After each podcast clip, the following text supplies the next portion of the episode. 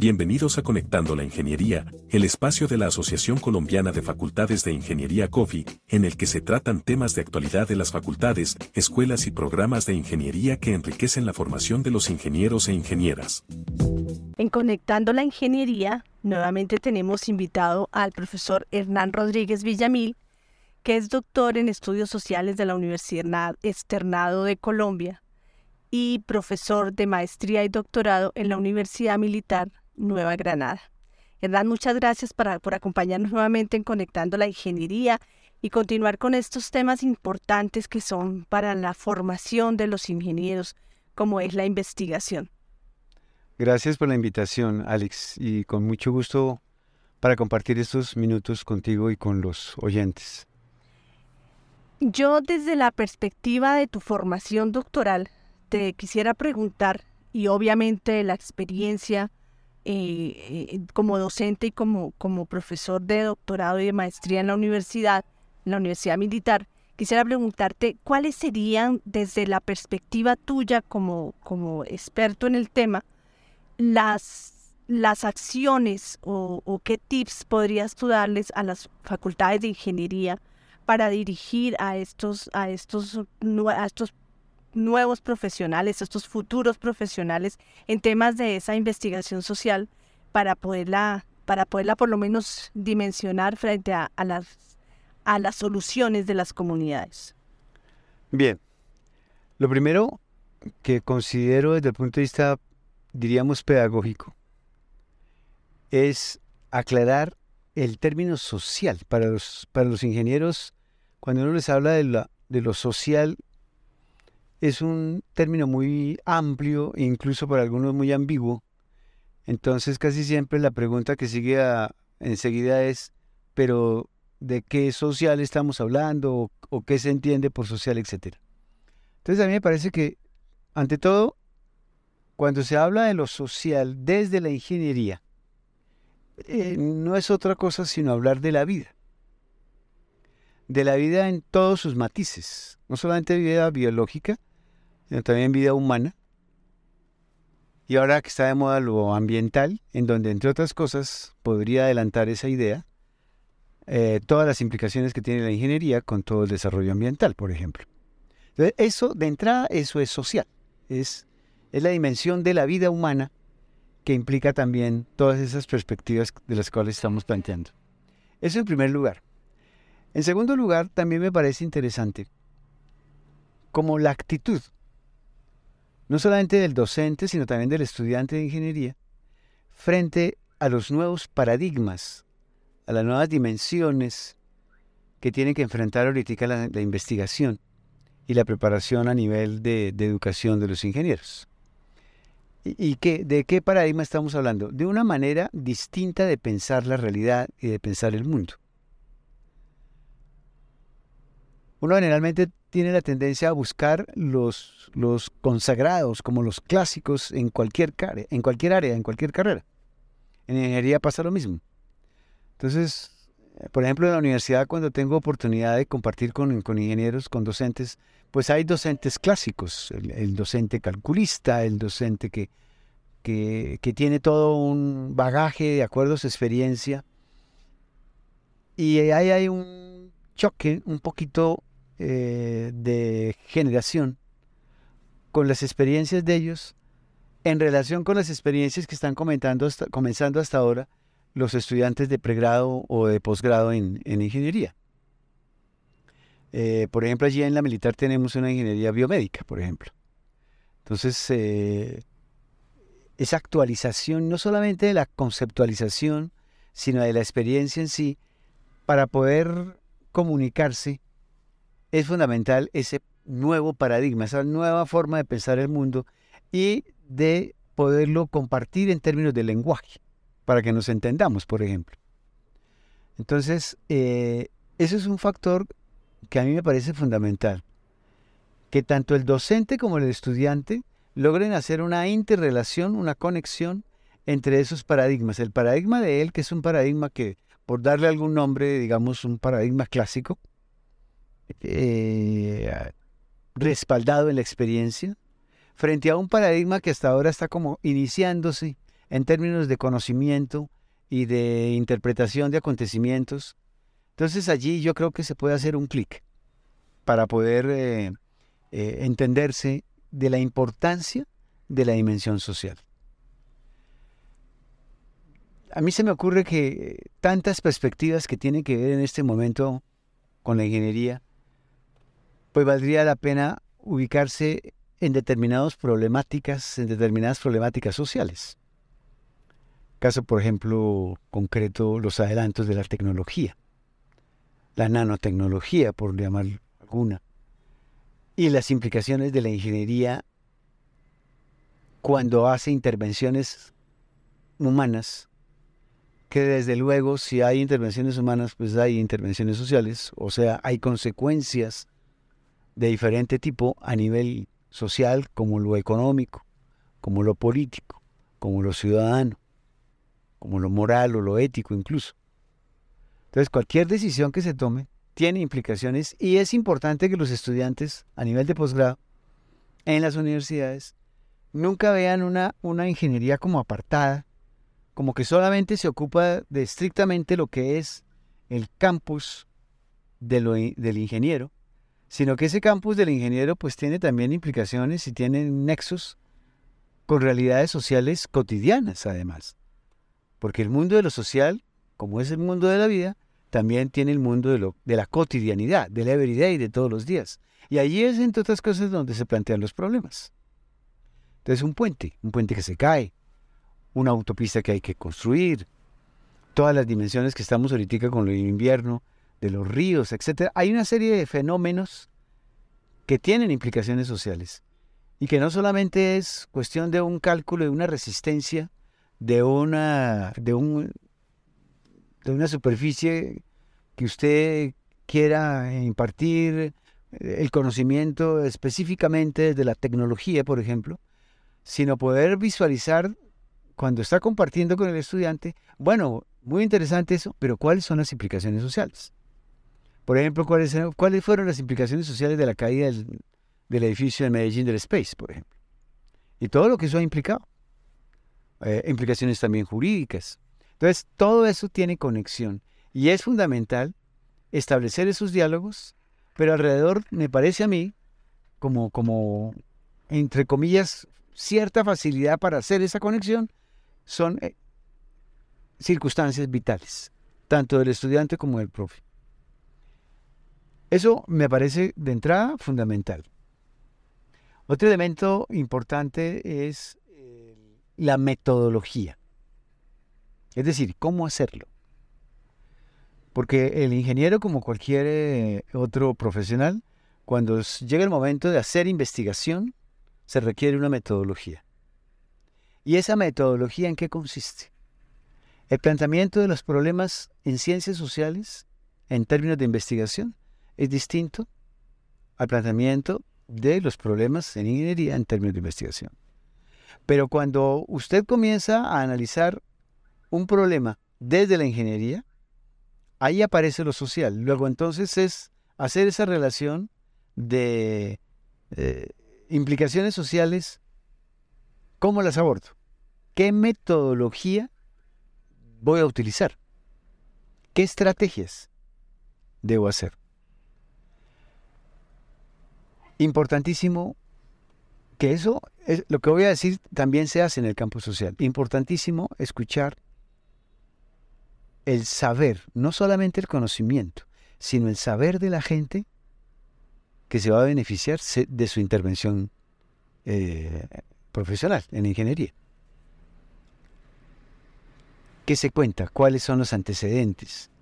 ¿Cuáles son los raizales de la historia de ese pueblo o de esa comunidad? En la medida en que usted pueda empaparse de esa información, usted no se imagina lo que le va a servir para poder hacer sus planos y sus proyectos desde, desde la ingeniería, pero está soportado ni siquiera en un conocimiento, sino en un saber. El saber se refiere a las costumbres, a las tradiciones, a las, eh, a las maneras como la gente está acostumbrada a llevar su vida.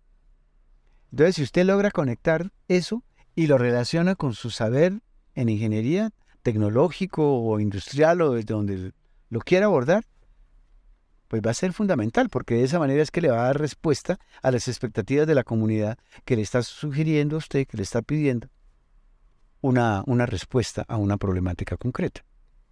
Creo que ahí en ese tema, Hernán, has tocado un tema muy importante y es ese tema de los saberes. Y por qué, por ejemplo, eh, en nuestro país hay todavía zonas apartadas del país donde no hay soluciones de, por ejemplo, agua potable, eh, una infraestructura vial para sacar a la gente, para sacar sus alimentos, para sacar sus productos.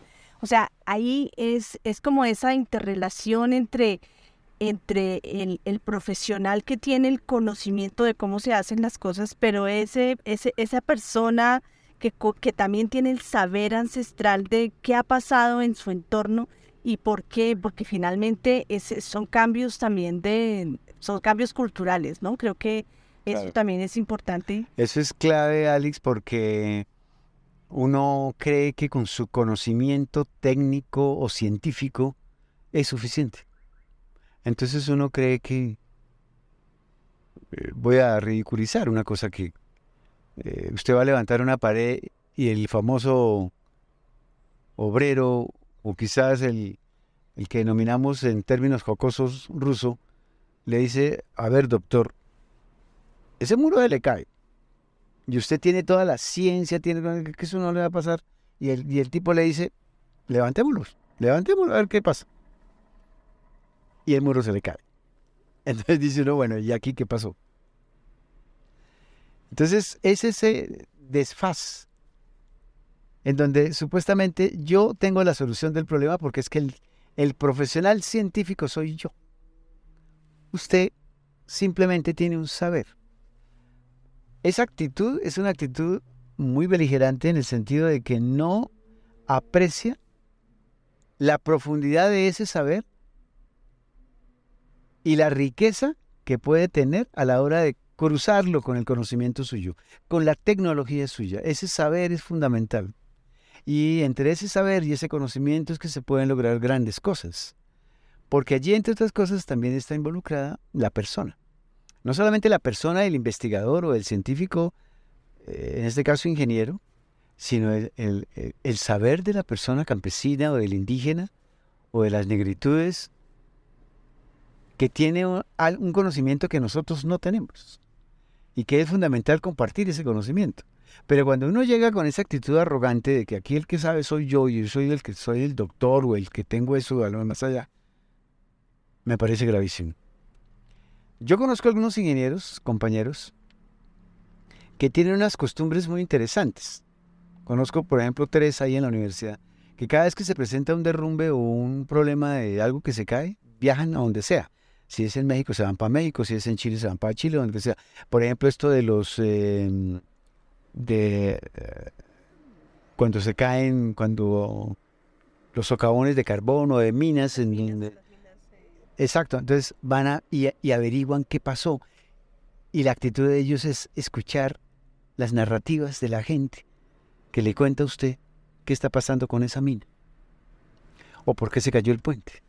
Chirajara, por decir alguna cosa. Váyase para allá al medio y, entérese cuáles fueron los antecedentes y eso le va a permitir a usted compartir con sus estudiantes no solamente, repito, la experiencia científica o técnica, sino también la experiencia humana. Volvemos al, inicio. El diario vivir de la comunidad que acude a usted con unas expectativas, pero que siempre espera que usted también los escuche alrededor de sus saberes. Eso es clave. Pero eso es algo que hay que infundírselo a los estudiantes tanto pregrado como posgrados. Pero si uno no hace, saca un poquito el tiempo, porque eso requiere una cierta, digamos, eh, dedicación. No es solamente ir a dictar clases. Es la estrategia del docente frente a esos retos. del maestro que quiere acompañar procesos de aprendizaje. Pero para eso usted necesita darle tiempo, paciencia, hablar el lenguaje de los muchachos, eh, en lo que llamo yo contextos. Ese es otro elemento fundamental, los contextos.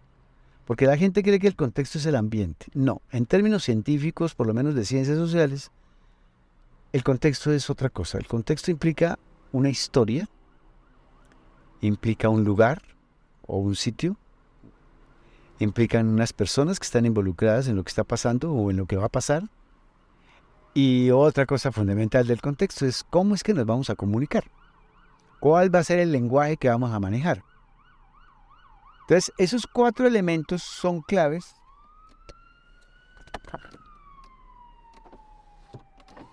Esos cuatro elementos son fundamentales a la hora de hacer investigación. Porque, porque todo tiene su historia. Entonces hay que ubicar bien cuáles fueron los acontecimientos históricos de lo que usted va a abordar.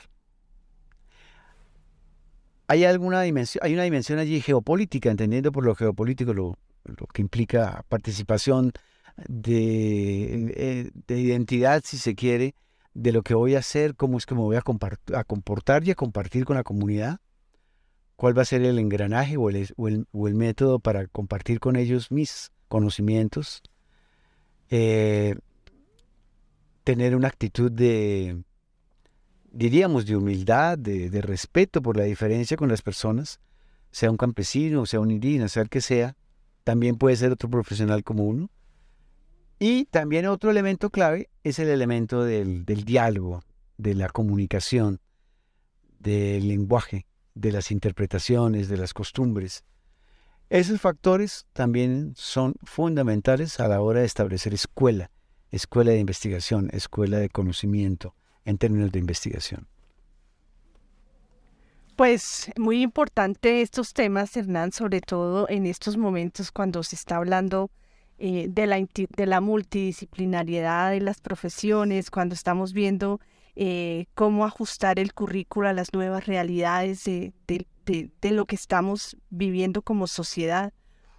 Y pues agradecerte este espacio para, compartir con Conectando la Ingeniería, eh, todas, todo este conocimiento que finalmente hace que podemos, podamos formar mejores profesionales. Sí, eso es importante, esa partecita. Eh, este país está cansado de buenos profesionales.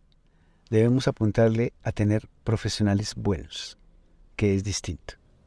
Infortunadamente en este país, los buenos profesionales tienen títulos de las mejores universidades, no solamente del país, sino de fuera del país. Y encontramos casos muy desastrosos con gente que no tiene sino títulos, pero desde el punto de vista profesional y como persona, pues deja mucho que desear. La idea es no apuntarle tanto porque el país está cansado de esos buenos profesionales, sino apuntarle más a una actitud de la gente, un buen, no buen profesional, sino un profesional bueno. Es decir, un profesional entregado a su tarea, un profesional que hace de su, de su labor un valor. Y, y, volvemos a lo mismo, un valor social, en donde la persona pues, percibe no solamente el conocimiento, sino también los saberes que usted pueda compartir o construir con la comunidad.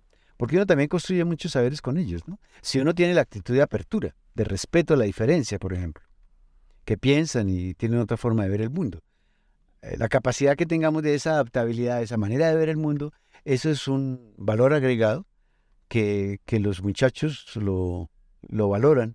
Quizás no mientras uno esté con ellos, sino quizás cuando ya sean profesionales y recuerdan con mucho cariño, yo tuve un docente, yo tuve un maestro, yo tuve un profesor del cual le aprendí esto o lo de más allá. Y tenga la plena seguridad que ningún estudiante va a poner en tela de juicio el, el si usted sabe o no sabe. Si usted conoce o no conoce, rara vez ponen los estudiantes en tela de juicio eso. El estudiante se puede poner en tela de juicio la consecuencia entre lo que usted sabe con lo que usted hace. Eso sí. Y ahí es donde nosotros a veces como que como que trastabeamos. Como que fallamos. Como que fallamos, sí. Bueno, Hernán, muchísimas gracias por estar con Conectando la Ingeniería. Esperamos tenerte en otra nueva oportunidad. Y gracias a ustedes también por estar aquí en este espacio que finalmente queremos compartir toda esta, eh, toda esta información y todas estas nuevas eh, dinámicas en la formación de los ingenieros. Gracias a ti por, por, la, digamos, por el espacio, por la oportunidad que me da de compartir y estoy seguro que, que pueda aportar algún granito por ahí de arena a la construcción de un mejor país. Muchas gracias. Gracias por escucharnos en Conectando la Ingeniería. Los esperamos de nuevo para compartir con expertos nacionales e internacionales temas de gran relevancia de la educación en ingeniería.